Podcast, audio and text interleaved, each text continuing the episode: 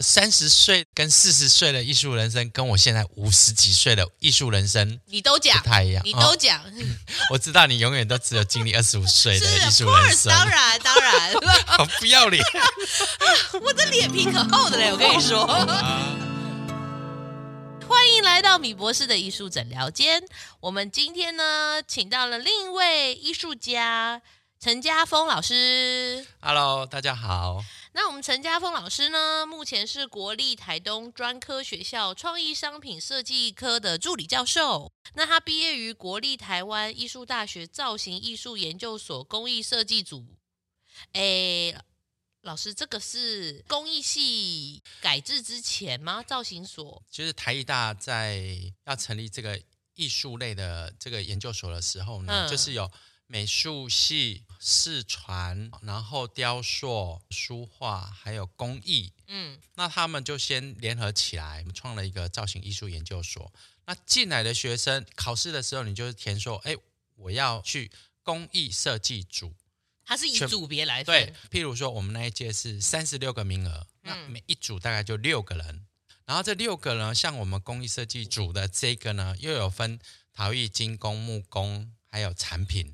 就是每一个大概就一个或两个进来、哦、啊，其他组也都大概就是这样子，差不多是这样。对，那所以那个时候状态是不同领域的人反而很常弄在一起。是，所以我们那时候跟雕塑系跟那个四川哦，对，我记得我们跟四川还蛮近的。对，就是我们到现在还有在联络。啊、哎呀，因为到了我这一届之后，我们分了。所以有的时候我就有点搞不太清楚，为什么有些学长姐好像跟世传的关系很好。对，嗯、没错，像我是第三届的嘛，嗯，然后后面不知道到了第几届以后，报考的人数也多了，嗯，所以他们就又把它拆回到各系自己去回到各系去研究所，研究所，对。嗯 OK，所以算是我们的大学长。那还有家峰老师也曾经在华陶窑啦、陶博馆啦、十三行博物馆、华范大学等从事教育推广相关的事务。那作品呢，主要是记录与大自然的对话啦，呈现一些自然的气息、简约的造型，试图表现生命的一些不同的状态，这样子。是没错。我们先聊聊老师的作品好了。好，就是说，呃，你的作品在讨论自然这件事情，是一直以来都是吗？呃，我我觉得我应该先从我去念台艺大的研究所之后开始去探讨，说我的毕业制作我要做什么。那那时候就在想，我应该要从哪一个切入点去去谈我的作品。所以，呃，我那时候就先从我自己本身的一些小时候的经验，因为我妈妈是裁缝师啊，啊，所以小时候我们家有非常多的那个布料。那布料呢，你知道我，我们那个年代就是史艳文的年代，布袋戏的年代，所以那些呢碎布呢就是我的玩偶。我就会把它们扎成一个玩偶的头跟衣服，把它绑一绑以后，我就自己每天晚上会在那边飞来飞去，实验文啊、壁雕啊，然后我的想象力就会说，哦，这些人物他们怎么打，然后有什么故事情节，对，所以那个时光是很幸福的。我觉得小时候的那个那个布料的记忆对我来讲是非常非常重要。那所以我那时候在思考的时候，我就在想，我是不是可以跟布料做一个结合？但比较有趣的是说，啊、呃，我们做陶的啊，手是不是很重要？对，嗯。可是因为那时候我的身体状况不是非常的好，所以呃，我会过敏，然后我的手呢，长期碰到土的时候，它开始皮肤会溃烂。对一个做陶的人，你就想完蛋了，我怎么做陶啊？所以我那时候在想，我应该要去思考，我如何让手避免过长的时间去接触陶土。所以我那时候想，泥浆这件事情好像还蛮好玩的，那它可不可以跟布料结合？所以我就试着去做一些实验，将泥浆涂刷在布料上面，然后觉得，诶，好像还蛮有效果的。那第一次尝试泥浆涂到布料以后，就拿进去窑里面烧，嗯，哦，被骂死了。很臭吗？臭爆了啊！因为我们的衣服哈，虽然是棉的，它其实是含有一些人工纤维的。这个烧完以后，就好像烧塑胶，臭到那个整个工作室哦，哦，真的是过街老鼠，差一点没把你逐出师门吧？对，哦，好可怕哦！我知道工作室第一次的经验，工作室如果有人在泡纸浆，有没有用纸泡进去？那也是很可怕的一个味道。那个用面粉、啊、臭豆腐的味道，对，然后你烧那根本就在烧出带药星啊！是啊，对啊，你根本就想杀害我们吧？这样、嗯，那时候小时候还笨笨的嘛，对不对？不懂事。但是这就是一种经验。我觉得实验好玩的地方就是你从中去攫取一些不同的经验，用谩骂的过程 获取经验。哎、欸，人生就是透过不断的失败去累积成功的养分嘛，不是这样子吗？谁没有在泥巴滚过？对，所以后来我就试着开始去尝试说，嗯、那我在烧窑之前，我要把布处理掉。后来我就去掌控它所谓的干湿度这件事情，哦、在什么样的一个湿度的时候，它可以湿得起来。嗯、那你就开始慢慢去掌控说，哦，原来要。到这个程度的时候，我就可以来湿布了。但它的造型就会有限，因为泥浆本身它已经有加了这个水玻璃了嘛，嗯、所以它已经把粘性降低了。所以如果你说哦，我把布纹拓印出来以后，我再去做粘接，其实它裂的几率很高，失败也会很高。嗯、所以我初期大概就是片状的造型。嗯、那这种片状的造型又会变得比较单薄。可是也蛮符合我当时在学校做毕业专题的那个状态，我自己的身体，然后我自己的心理状态，嗯，我觉得那种担保好像是我要的，嗯，那我也把这个缝这件事情，我们在缝衣服不是有一些纹路吗？对不对？结合的地方，嗯，对，我就刻意去缝出那个呃缝线的线条出来，然后去拓印。哇，我觉得哎，那个拓印出来的效果蛮好的，嗯啊、呃，就我我记得我在毕业展的时候，有一个这个书画系的老师来看，他说，哇，看到你的作品，好像心被撕裂了，哎呦，好痛哦！我说，对啊，我那时候其实是在各方面很多方面是一个处于一个比较不稳定的状态，嗯，我觉得，哎，这个好像真的有有。传达出我所想要的。如果你想传递的是这样的感觉的话，然后有人说我感受到了，哎，你这作品大成功，哎，对我我其实听完很开心。对啊，真的啊，很成功。对，嗯、对，但是我我后来我跟那个老师讲说，老师我我做完以后我的失落感好大哦。为什么？那个老师说，对啊，一定会啊，就好像产后忧郁症啊。对 我我每次做完每一个系列完以后啊，我的心情会荡下来。我在做的过程当中会，会对我会很嗨，然后会很 enjoy 在在那个创作的过程里面，就好像他是你的小孩，你生完以后他跟你分离了。我说哦，太好了，不是不是，不是我的问题，I don't know，这是你的问题，不太一样，因为像我的话，嗯。把他做完这件事情，我在追求解脱，你知道吗？然后解脱完之后就说啊，我再也不生了，就 是我再也再也不搞这件事情。然后过了半年几几个月后，就是哎，我想要再来一下，就学不乖，学不乖，你知道吗？没有到忧郁，就是学不乖而已的啊。如果你是忧郁的话，那你就得要不停的生啊。嗯，其实这个艺术对我来讲就是一种艺术治疗。一开始我其实。只是疗愈我的自己的身心而已。哎、嗯，那另一个问题，为什么不选择用布直接创作？直接用布的话，你可以避开烧窑，你要做缝，你要做拼，它反而更直接。为什么是陶？我觉得你问了一个非常好的问题，主要是因为大学毕业以后，我留在学校当助教。那第一次我们有一个老师，他就建立了一个陶艺工坊，然后第一次摸到陶土的时候，我觉得哇！好温暖哦！对，除了它的软以外，它可以塑形，然后它又在干燥的过程当中，它会变硬，然后烧完以后，它是可以拿来使用的。我觉得好特别，很神奇，很好玩。那我以前是念工业设计，它是完全是一个非常理性思考的。我们以前是工学院，对，大家以为设计是在美术这一块，不是，不是对，完全错误。台湾最早的设计是放在。工学院里面，所以我们以前是练理主的。你们其实是理工脑，我们只是误入歧途的理工，好吗？我们没有真的，我们是因为家里跟你讲什么，啊，小时候就不敢反抗嘛，啊、对不对？我们就跟着走啊，家里的谁往那个方向，我们就只要跟着他的脚步走。哦，我懂，我懂，因为前人已经踩过那条路了，你走那一条比较好，比较容易。可是殊不知。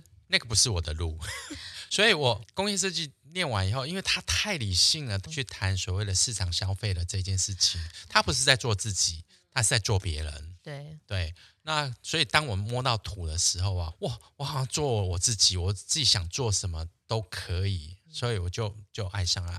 因为你这样会让我想起我们以前台艺大有一个老师，他说设计是什么？是我为人人，艺术是什么？人人为我。对，哎，就是这句话，是是真的。所以我们就一头栽入到陶瓷里面，嗯、它就是可加可减啊。所以第一次摸到以后，几乎就只要下班以后就会窝在陶艺工坊里面，那就开始学拉胚啊，学陶板啊。这是助教时期嘛，对不对？对，那也还还。去对地方工作，嗯、至少还有。我觉我觉得我这一辈子到现在的工作，大部分都是缘分的牵引吧。就是自己去投履历去找了，大概只有华陶窑这个地方。就是呃，我那时候大学毕业留在学校待待了三年，三年以后就存了一点钱嘛，嗯，然后想说我应该让自己换个环境，对，然后我就休息了一年。那这一年呢，我就跟一个同学就弄了一个那个陶艺工作室，嗯啊，然后就做做陶啊，不然就去美术馆、北美馆去上他们的这个美术教室，然后去听一些现代艺术的一些理论。嗯，一年下来以后呢，当然也是吃吃喝喝嘛，对不对？然后钱也花的差不多了，嗯，我想哇，怎么办？好吧。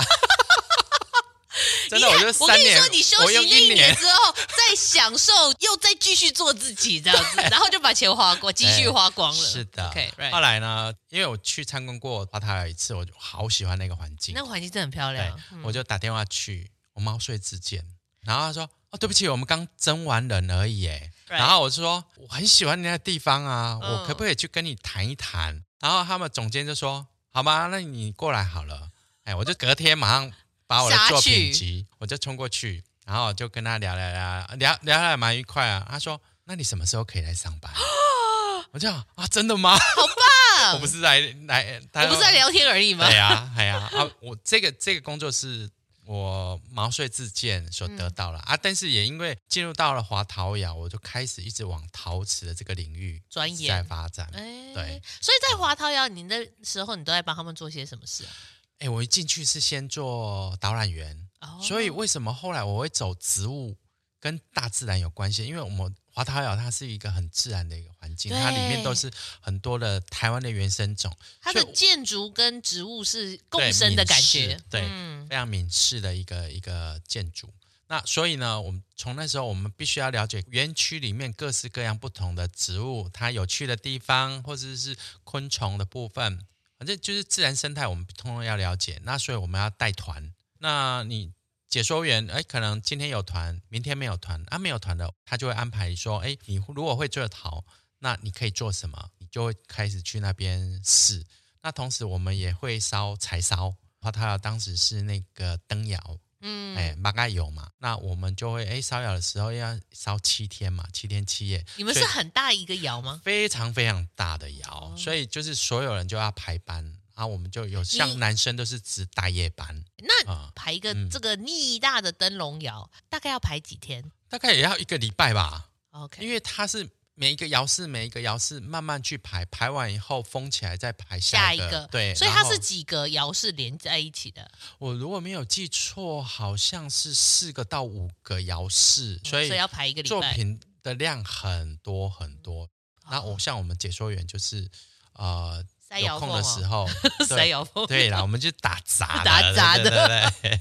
老塞 结束以后，我们就去扫扫地呀，整理整整理。OK，所以后来你那个时候在那边偶尔也会就是跟他们一起烧嘛，这样子。对对对，所以我那时候第一次知道哦，柴烧其实是在华陶窑，因为小学校比较少有了。对啊，因为他们学校像我们以前就是用电窑而已。对对啊，那后后来觉得哎，柴烧也其实还蛮好玩的。你这时候已经工作大概五六年嘛，是不是？差不多。职场，然后隔一年就来陶博馆了。从对啊，大大前辈，大大前辈啊，那时候也是在教推组吗？对啊，我们从那个筹备处以前在板桥文化中心那边的地下室上班，哇。然后最后因为两千年要开馆嘛，所以我们就是在那一年就整个搬过来，然后那个这个整个风铺层层，然后每天那么敲敲打打，我们就是最佳的吸尘器，所有人就开始一直猛吸那些粉尘，这么严重哦，超严重，没有骗你，我们那个。谢谢你，谢谢你提供我们干净的环境。对啊，哎、欸，每天来，你知道我们那个桌子都是一层粉尘的，都是每天来，大家都要先擦。所以你桌上最好不能放什么东西，对不对？因为都是粉尘。吃的，吃粉吗？不然就是吃土。我跟你讲，陶博馆真的是把你养大的。哎呀，真的是害我都瘦不下来，真的吃太多粉尘了。所以你那时候在陶博，就是他还在建盖中，然后你们就是认真的风尘仆仆的进来，这样。所以你待了几年？待了三年半，哈，才三年哦！哎呀，三年，那个粉尘还没洗干净哎，哎。最严重的已经被我们吸完了，哦、是是是然后已经吸到我们只剩饼干屑，我们的肺已经快要满出来了，想要好可怕、哦，应该可以换人吸了吧？换人吸了，真的，真的所以我们就嗯，下一位。所以你那个时候有办什么活动吗？还是哦，我们那时候我的部分是在做建制陶艺教室，然后开课。嗯、那除了这个之外，我们每一年最大的活动是七月份的莺歌陶瓷嘉年华啊，那那个是我们的重头戏。因为它为期一个月，OK，所以就是我们全组的人每一个都要分到一个单元，嗯、就这个区块就是你要负责，所以你要去可以跟我讲一下嘉年华到底都在做什么？譬如说，你请国外的陶艺家来表演啊，嗯、然后或者是你要设计一些游戏，让小朋友、大朋友他们来这边可以玩，或者是闯关，譬如说搞一个泥浆池喽，泥浆大战。哎，你们玩的好大哦！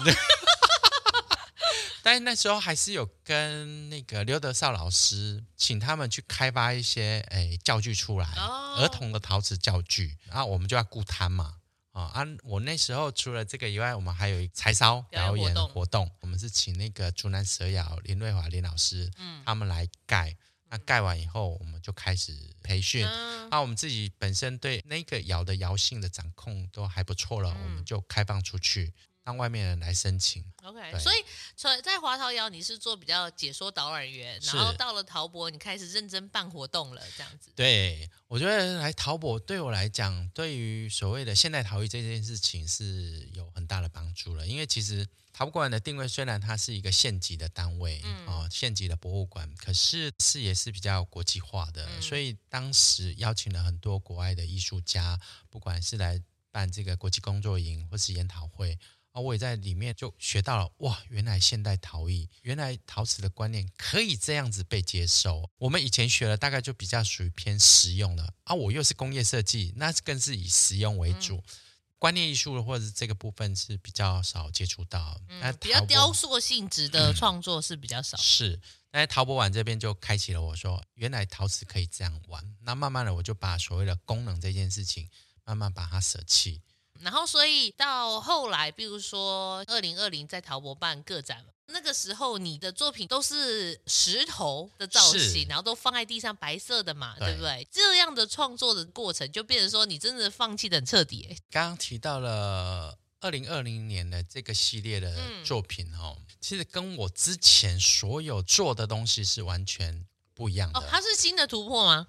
应该可以这样说啦。就是说，我把以前的东西全部都抛掉，我把颜色抛掉，我把有机的生命这件事情抛掉，我使用无机的石头来模拟怎么样子变成是有机的概念出来。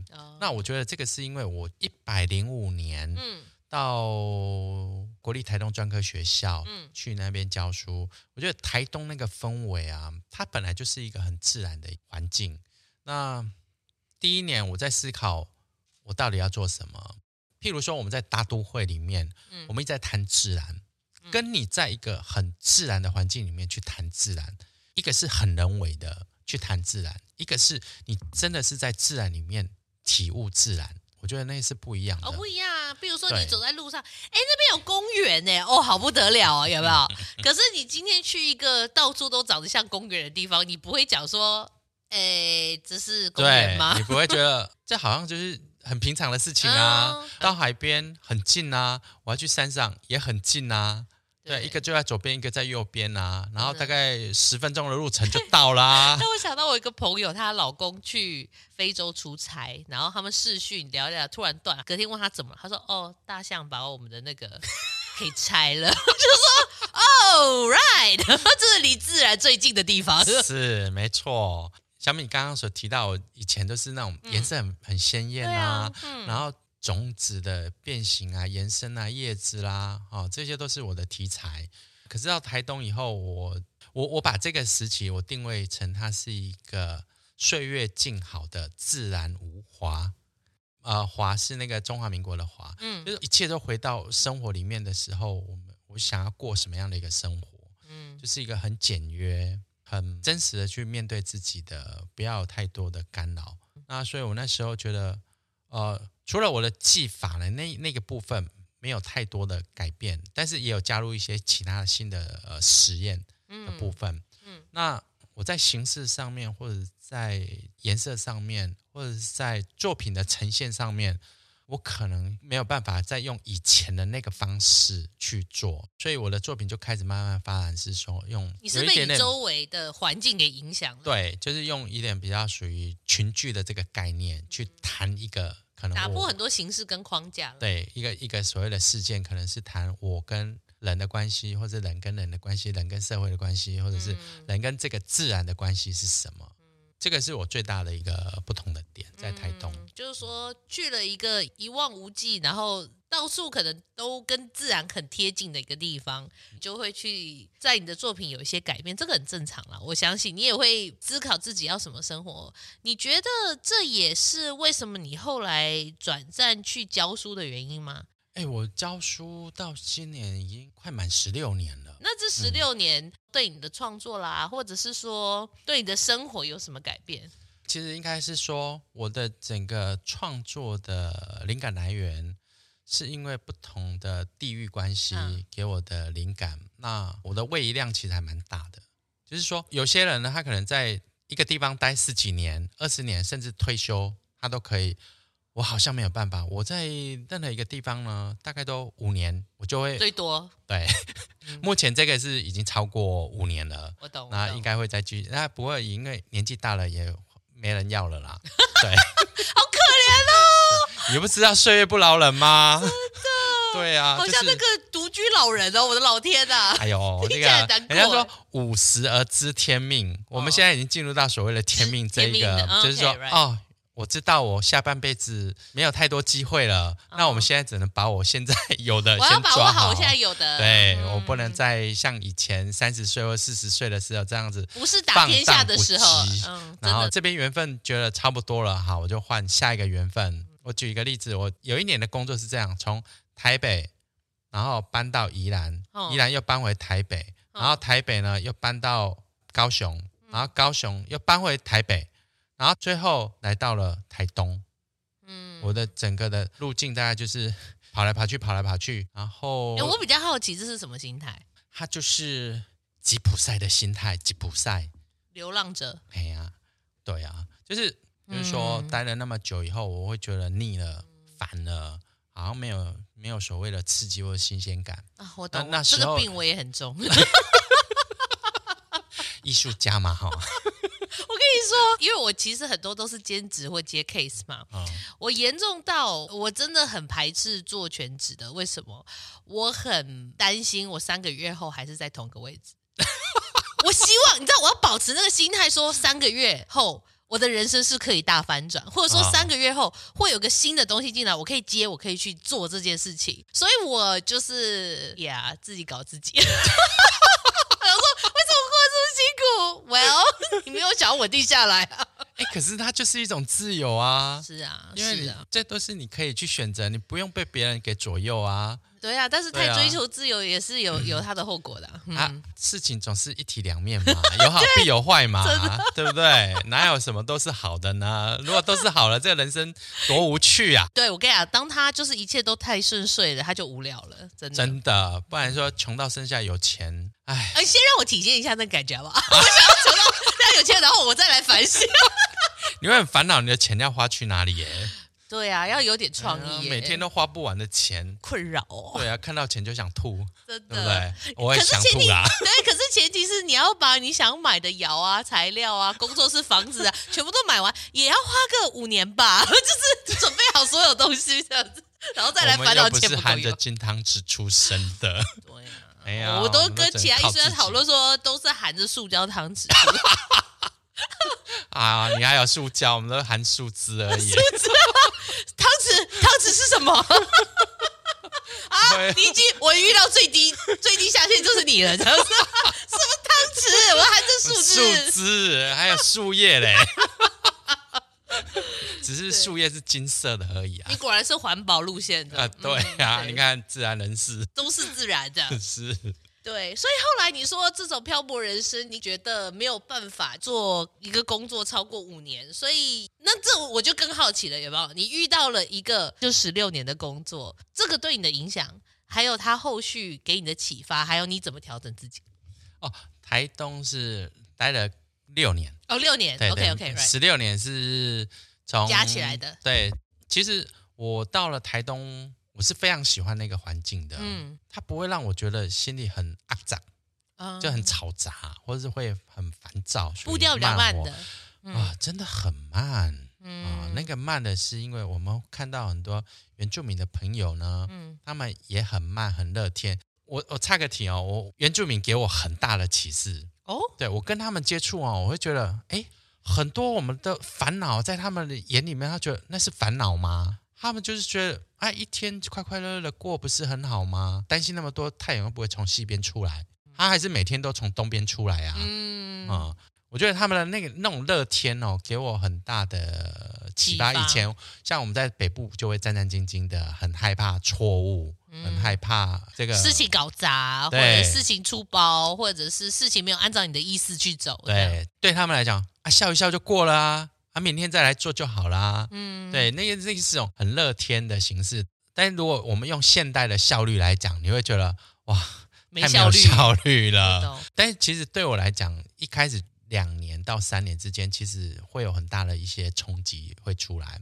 譬如说，我第一年去的时候，我会觉得这样的一个自然环境真的太棒了，太适合我了。嗯，我就是要在这边终老。第二年以后，你就开始有很多的冲突就出来了。那这个冲突呢，是譬如说学生的素质的冲突，嗯，因为北部其实它有很多的资源，有很多的文化的刺激、艺术的刺激，但东部因为比较少接受到这方面的大量的刺激的时候，他们的思考的这个这个敏捷度相对的就会比较弱一点。那你会觉得这样教为什么他们怎么听不懂呢？嗯为什么做出来的作品跟我的期待有很大的落差呢？我都觉得，哎，这是我的问题还是他们的问题，还是环境的问题？到底是什么？后来我觉得是我的问题，我的问题没有先了解说这边学生的特质是什么，这个环境的特质是什么，我没有办法把北部的那个部分放掉，在这个地方我应该用他们可以学到的东西，以及他们还有你现有的资源，对，而且他们现在能够学到的，你讲那么多那么深，有上跟没上是一样的啊。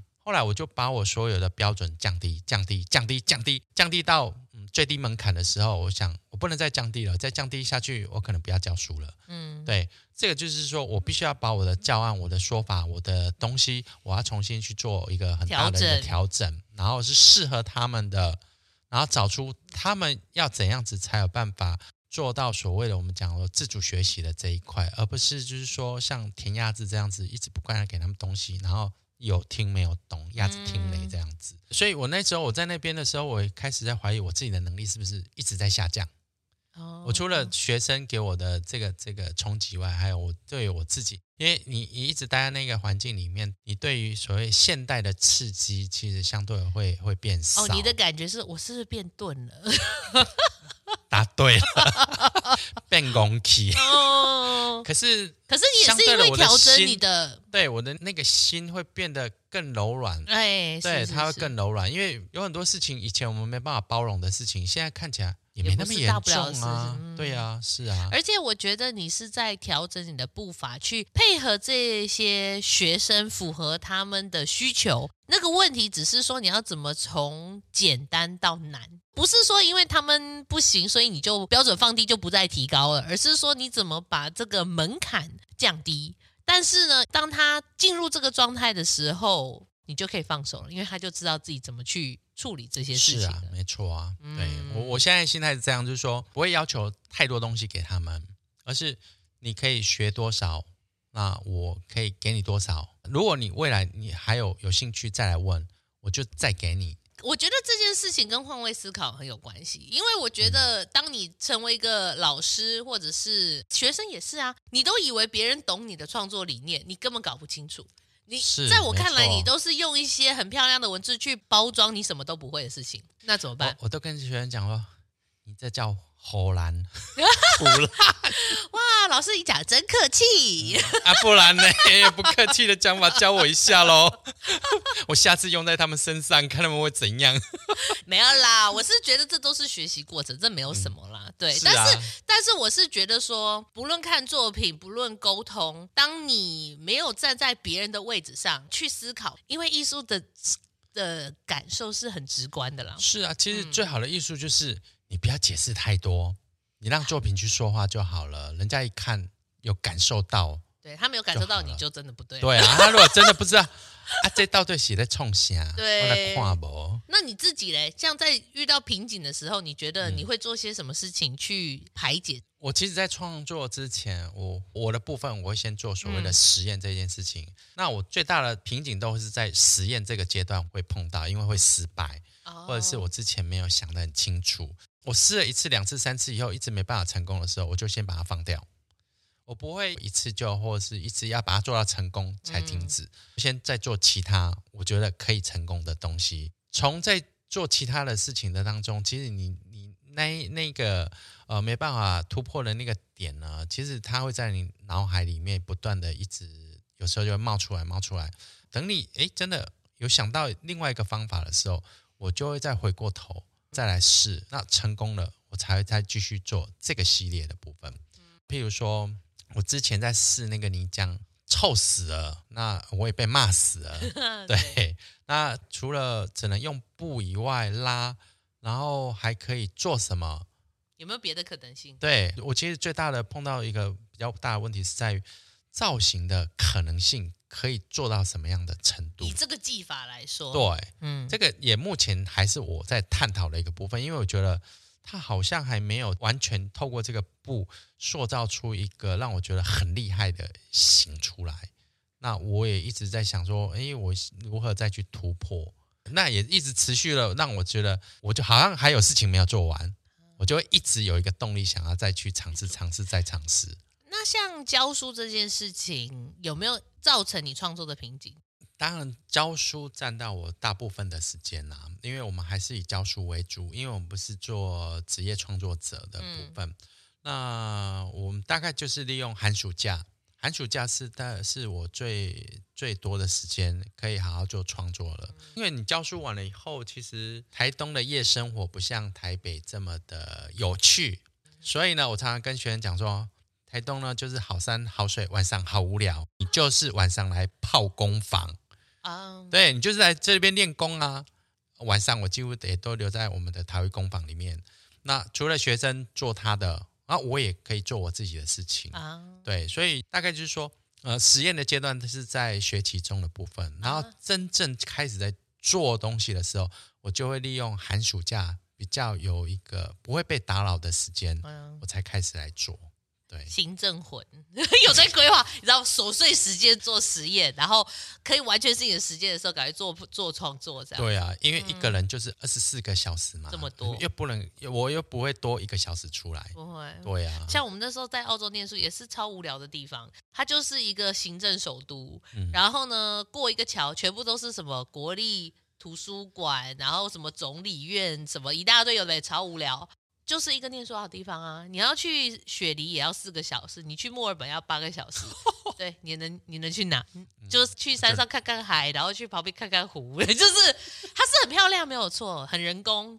但就是念书吗？没有什么好讲的。我觉得你帮学生规划的很好，进 泡工房，泡工房。是啊，你无聊你就来泡工房，反正我也在啊，对不对？对把工练好不是很重要吗？Yeah, 对啊。所以这个工作对你而言，其实反而让你比较有自由性的感觉吧？嗯，所以还算蛮理想的吧？哎，我觉得他就是幸运啊，我可以把。兴趣工作结合在一起，真的是一个幸运啊！嗯，对啊，我相信你后来二零一四有到日本的陶艺之森驻村，嗯，这个驻村的经历是怎么样？你寒暑假的时候趁放假的时候去的吗？还是什么？是的，我就是利用暑假两个月过去。二零一四你是自费嘛？对不对？对，我是自费过去的。嗯。啊我觉得，呃，日本那两个月其实对我后面的创作也有很大的影响。到我到台东以后，有很多的观念也是在日本那两个月在当地的一个生活，还有看到的一些，嗯，觉得日本人对美这件事情，嗯，哦，日本的传统三大美学就是那个幽玄、物哀跟侘寂嘛。幽玄它其实就是说，哎，我们看有些能剧，日本的能剧，哈、哦。然后他们用的一些呃灯光啊、颜色啊，都是比较属于昏暗的。他们觉得在这个昏暗里面有一道光束，如果在里面出现的时候，它就会成为焦点。所以他们很喜欢这样很宁静的这样的一个氛围。然后有一个东西突然出现，有点戏剧性。是物哀，就是哎，我们每一个人看到美的东西，我们都会产生赞叹、欢喜。可是像樱花好了。它的生生命很短，绽放的时候你会觉得好美哦，可是它落下来以后，你同时你的心里会觉得哇，好又代表了一个死亡，所以它是一种两种不同的情绪在你的喜悦跟死的哀伤。是的，所以那就是一个物哀。然后侘寂其实就是说，世间没有完美的，任何事任何事物会因为时间的这个流逝而产生裂化，所以有会所谓的这个裂纹，或者是。边会有一点不完整，他们觉得那都是美的。那看到我现在在台东的一些作品，其实也是这也是这样。我在创作过程当中，我不会去要求说我的边边角角一定要照着我的思考，或是我之前设定的那个方向去完成它。嗯，它即便是在做的过程当中，哎，不小心断掉，或是是有一点点小歪掉，我觉得那都是可以接受的。对，然后所以我在在作品里面，我觉得大人看到很多的裂纹啊，我在谈所谓时间裂化的这件事情啊。那像还有一个一个叫做平衡这个系列，嗯，然后我是利用呃这个去日本，哎，那什么龙安寺，他们不是有很多枯山水，嗯，这样的一个概念嘛？那我就把它转换变成是我的作品的外围，我就用一圈一圈的圆圈，用呃细小的这个白纱。把它围成一圈，像涟漪那样子，然后我作品就立在里面。那这些作品其实因为他在谈平衡，就是我第二年的创作，就是呃，我产生很大的冲突，那我需要找到一个平衡点。嗯，在石头堆叠堆叠上来的这过程当中，我必须要去找到一个相对的一个平衡点。那那个可能就是我，那我就用一个禅的这样的一个味道，嗯，去呈现呈现那个整个空间的一个氛围，一个平。追求内心平静跟平衡的一个状态。是，是，可是这些都是我去日本那两个月所给我的一些养分。啊。虽然我在日本的创作还是很多彩，因为我的型很简单，它就是以圆盘为主，但是里面的这个图案呢，它是一个很理性的，因为那时候在华梵大学的工业设计系教，所以我们是教设计，所以里面它是点线面的排列啊，它是很理性的。那是很多彩的，可是日本回来以后呢，我好像把这些就抛掉了。我开始在探讨所谓的边缘的那个脆弱、脆弱性，还有作品里面的裂纹怎么样子有这个布纹，然后又有裂纹，然后又有这个边的皱褶纹，嗯，我让它同时的呈现在一起啊，我就开始去做这方面的一个实验。然后也也慢慢的把它用在我台东在这五年里面的创作的延伸，嗯，嗯，所以基本上日本驻村带给你的影响效果，其实是你回来之后，它才慢慢、哦、慢慢出来的。是是是，我其实要到那个西呃台湾之声，我提早五天先去那个京都。那其实那时候没有在台湾先想说我要做什么，嗯，因为我想这样作品好像没有意义。我希望我可以在当地感受一些东西，对，再来创作。所以我就提前五天去京都。那那时候有东本院寺，嗯，东本院寺就离我住的地方还蛮近的，所以我每天早上一定先去东本院寺，先去那边坐一个小时，或者在里面这样子啊。呃、好老人的行程哦，哦，就是老人家。啊、好了好了，让给你，谢谢你的承让，你永远二十五岁。这样会变东方不败哦。好哦，好，回来。对，东本院士一个小时。对，然后我就开始觉得，哇，那个木纹。还有那个年轮，因为他们的寺院全部都是木造的结构嘛，我觉得那个太美了，那些线条太美了。其中还有一些木结的部分，那那木结都是圆圆圆圆的，我就把它看成是一个细胞，好像悠游在这个线条里面。哎，所以我就用这样子去创作我的四季协奏曲，用四季的这个颜色的排列、线条的变化，然后还有细胞在里面怎么去穿梭。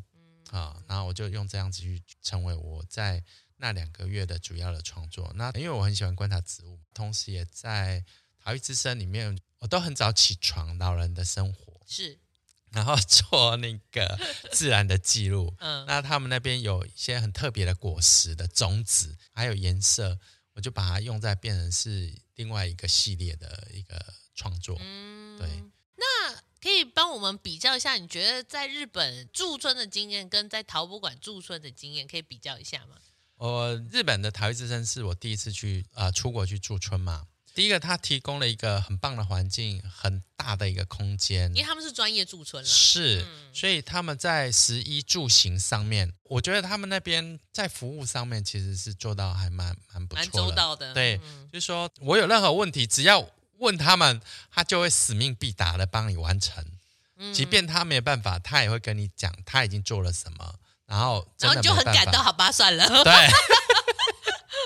那相对的，他们的整个设备啊，嗯，譬如窑，哇，他们那个各式各样、大大小小的窑都有啊。那柴烧那就更不用讲。然后他们还有翻石膏的石膏室、干燥室，还有釉药室。就是超专业干燥室哎，很惊人哎！啊、我的作品很干燥，你知道我的作品都靠那个干燥室来帮我快速完成，完成因为才才两个月。对，我都做完以后，我一定先送干燥室。有没有很想要自己要一个？成本太高，做一个三温暖比较快。这是世界上最棒的礼物，一个陶艺家给你一个干燥室。对啊，我想说。哦怎么那么的、啊、不得了？嗯，然后因为它的空间大嘛，所以他一次可以来的驻村的艺术家可以蛮多位的，所以每一个人的交流或是看到其他人的作品，其实你会觉得哇，非常不一样。对，然后他们驻村的年轻人居多，哎，好多日本的年轻人都是大学刚毕业没多久，然后都去那边驻村，有的住半年，有的甚至一年。嗯。对，那我觉得是一种累积实力的方式吧。是，嗯，那虽然是他们自己的本国好了，他们没有不算出国，可是我觉得年轻人有这样的勇气，而且他对陶艺的热忱这件事情是会感动你的。嗯、那你也反观看，像我现在在教书，我就觉得我们学生好像对于做学问或是做作品的这个热情，嗯、好像没有像人家。这么的热衷，还这么积极，这样是态度上面是有落差的，所以我常常会鼓励学生说，如果真的有能力，哎、啊，也可以，你就去驻村一次，你都大概知道你。接下来的路你要怎么走了？哎、因为那是一个很棒的刺激，嗯啊，甚至可能不适合走这条，也可以被，也可以稍微略知一二。我觉得这也是很好啊，没有绝对啦。是，嗯，就是我去台艺大跟研究生做创作分享的时候，我也是跟他们讲说，嗯、其实你可以多方尝试，你即便你岔路了，你走歪了。最后你还是会再绕回来，而且它是多了一点养分跟痕迹。是没错，因为你跟别人不一样了嘛，你突然走了岔路以后，那些养分进来了以后，你的路可能就又修正了。嗯、我相信他一定是往上走的，就是说。那学生有跟你说什么吗？啊、呃，学生你也知道，我们现在学生的反应就是安静。哎，对 你有你跟你对对对，就是就是这样子，我有知道，就是没有反应。我觉得这个也是，应该是这样讲啦。我觉得学生是心里有很多反应，只是不讲啦。也是啦，但是私底下就会讲很多啦。哦，也有可能他不想讲，只是因为想说可以早点下课。时间宝贵啊，老师下课。我们也不会耽误学生太久的时间呐、啊。该下课我们还是下课，我们也是会累的啊。的，对啊，这好累哦。好，然后回到陶博馆这边来好了。陶博馆的这驻村的经验对我来讲，它其实就像回娘家，它是一个很熟悉的地方。嗯，但是同时它也让我很不专心。我们我们馆不是一个要让你专心的地方，我们有很多东西，我们要让你眼花缭乱。他有很多人会来拜访你，他有很多，哦，就是一个热情的小社区啊。是啊，没错啊。所以这是两个完全不一样的。对啊，以前我们很多的外国艺术家，他们就是因为语言不通嘛，你知道吗？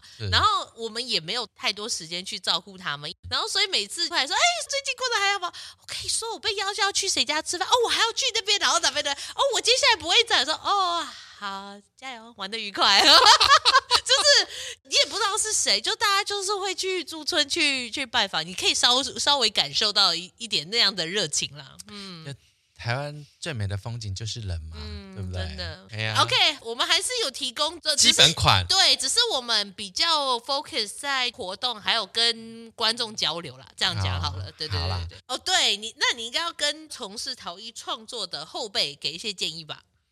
哎，老话一句，就是不要害怕失败，多尝试失败。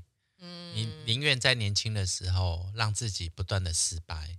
然后从这失败里面去找到很多成功的这个养分。养分。可是你能明白为什么有些人在创作中害怕失败这件事情吗？嗯、我我觉得他可能跟每一个人的原生家庭、他的成长、求学都很有大的关系。关系。有些人他就是勇于去尝试。有些人他就是比较保守啦，他觉得他找到了这一条路，他就要把它顾好。他不能插出去，对。嗯、但是有时候这个坚持会被时代给淘汰掉，尤其现在这个时代，它是进步的太快了。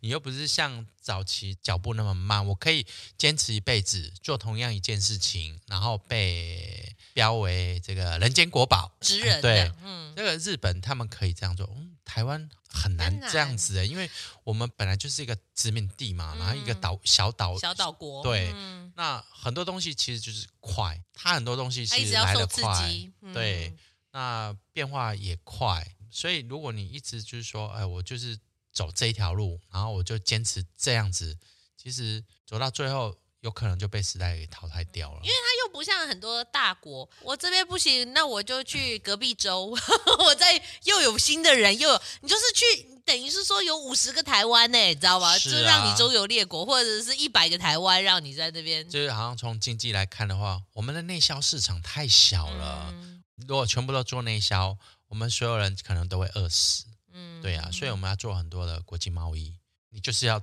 多看多变。多学，但我觉得其实不用担心。我在第一次开始做创作的时候，我对于所谓风格这件事情，我也很执着。哎、欸，其实我一直搞不清，也不是风格。那个时候很疑惑，是还有系列的问题。是，但是我把这个问题呢，我请教了这个杨元泰杨老师啊，是是是，对。大前辈，对，有一次有一个机缘就碰到他，我就问了他这个问题。嗯，他给我的比喻，到现在我都还很清楚哦。他说，所谓的作品风格呢，他就比念珠，佛珠的那个念珠。他说，每一颗珠子呢，都是一个系列，都是不同的造型，嗯，不同的颜色，不同的形式。可是要把这个念珠串起来，中间那一条线，就是你的创作的精神。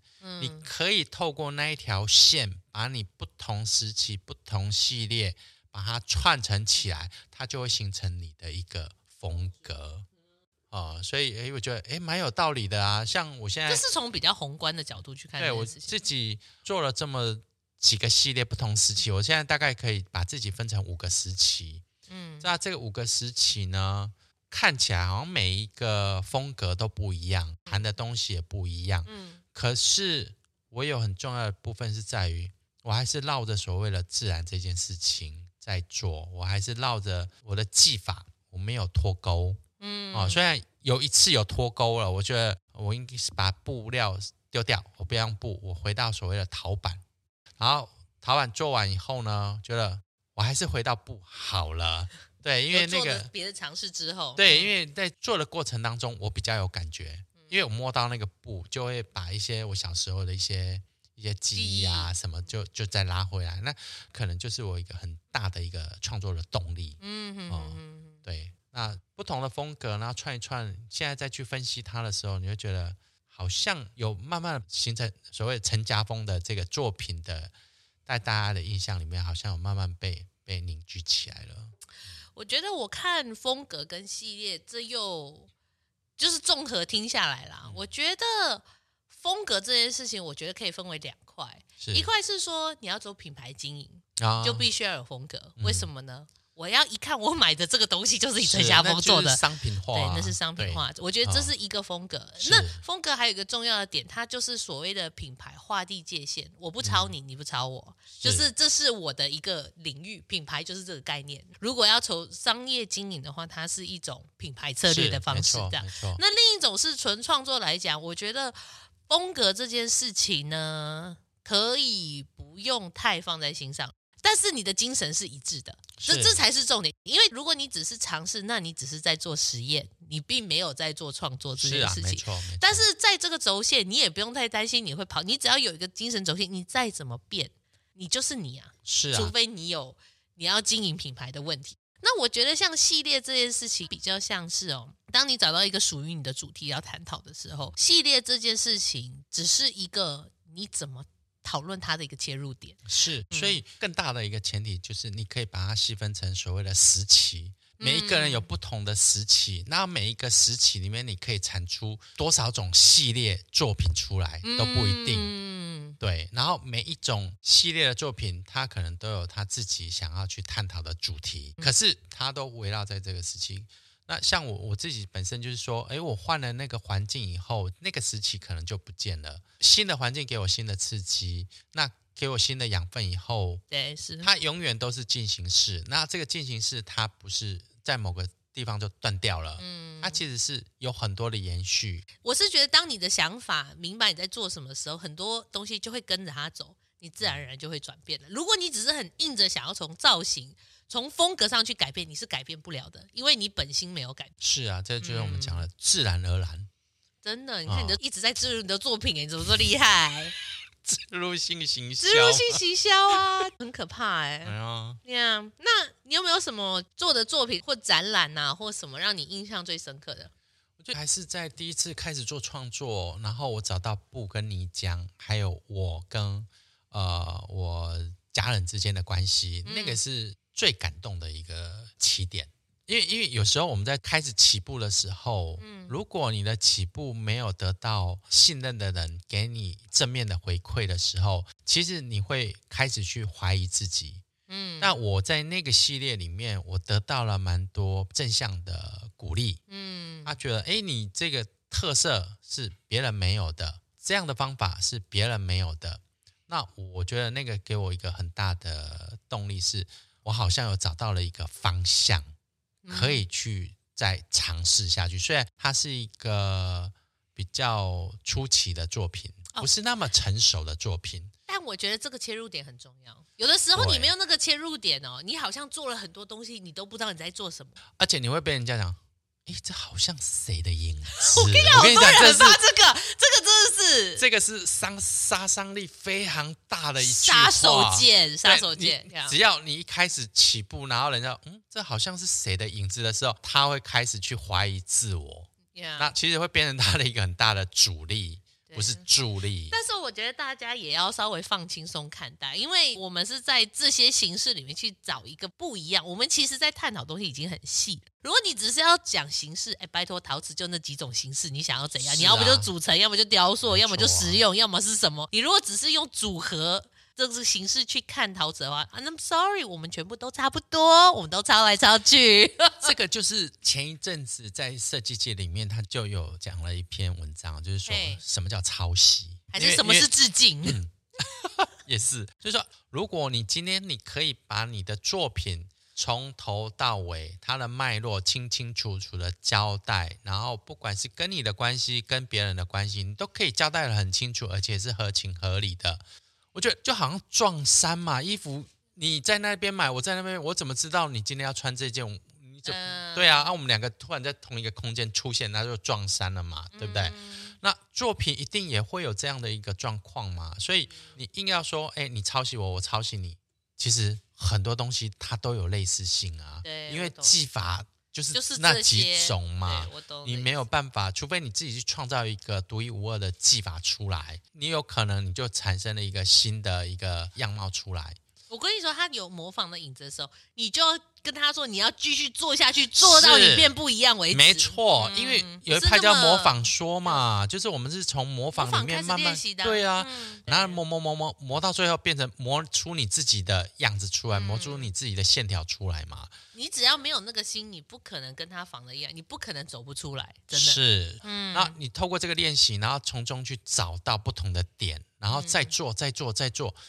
你做到最后，你那个影子就不见了。嗯、我是觉得，不论你要不要模仿练习，嗯、或者是说你不模仿练习，我觉得都无所谓啦。我觉得是每个人你要怎么找出。你要切入到创作的这条路的方法，每个人方式不一样，所以我觉得以学生来讲，不需要去纠结这件事情。但是老师确实要明白，他需要把它调整到什么地步，他才适合发表。是啊，所以老师他自己本身的那个高度要高，要有啦，要有。对，对，OK，来，最后呢，我们问一个问题：老师，你觉得艺术在你人生中扮演什么角色？或者说，你觉得一个艺术家他在创作中，他是在寻找什么，或者说他的目的应该走到哪里去？人生好长哦，啊、还没走完吗？对呀、啊，三十岁的艺术人生跟四十岁的艺术人生，跟我现在五十几岁的艺术人生，你都讲不太一样，你都讲、哦。我知道你永远都只有经历二十五岁的艺术人生，当然当 然，好不要脸，我的脸皮可厚的嘞，我跟你说。三十岁的艺术人生，我觉得它就是一种。走马看花，不断的尝试，不断的吸收。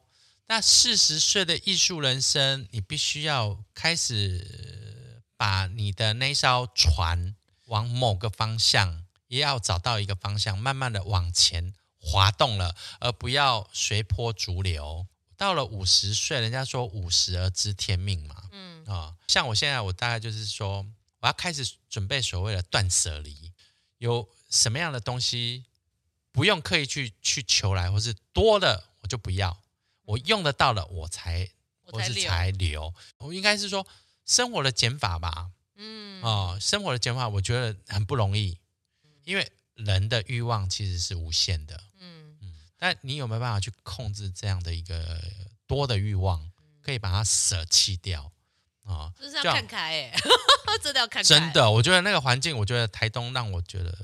又回到台东，嗯、让我看开了好多的人生哦。所以五十岁的艺术生涯，你认为反而应该要放掉很多东西，反而是更去追寻艺术本质的一种纯粹性吧？是吗？是的，去无存情。好啦，好今天找陈家峰老师来聊也是蛮愉快的啦。等我们认识了老师的艺术创作生涯，然后我们也认识了老师经历的不同的阶段，就是说你还蛮。直觉的可以感受到你的环境，而且是可以马上反映在你的作品里面的。我觉得有些人不一定会有这种能力，是，是真的，真的。所以这种每个学生啦，或每个艺术家，其实都在试图摸索要怎么打开那个门啦。所以我是觉得说，对艺术、对自然、对人生感知，能转化成一种创作能量，其实就是艺术家。要有的一种能力啦，所以呀，很高很高兴，我们就是家峰老师有认真的体验到什么叫做艺术创作，我非常感动。哇，我把自己高度拉好高哦，这个不能剪哦，没有了。我跟你说，其他可以随便剪，我朋友一定会说小米这一集真的笑得很真心。糟糕哦，我都很真心。我要我要我要跟全世界讲，我笑的都很真心，OK，Right，我绝对不演戏的，好不好？好的，好，那我们艺术诊聊间下一集见喽，拜拜。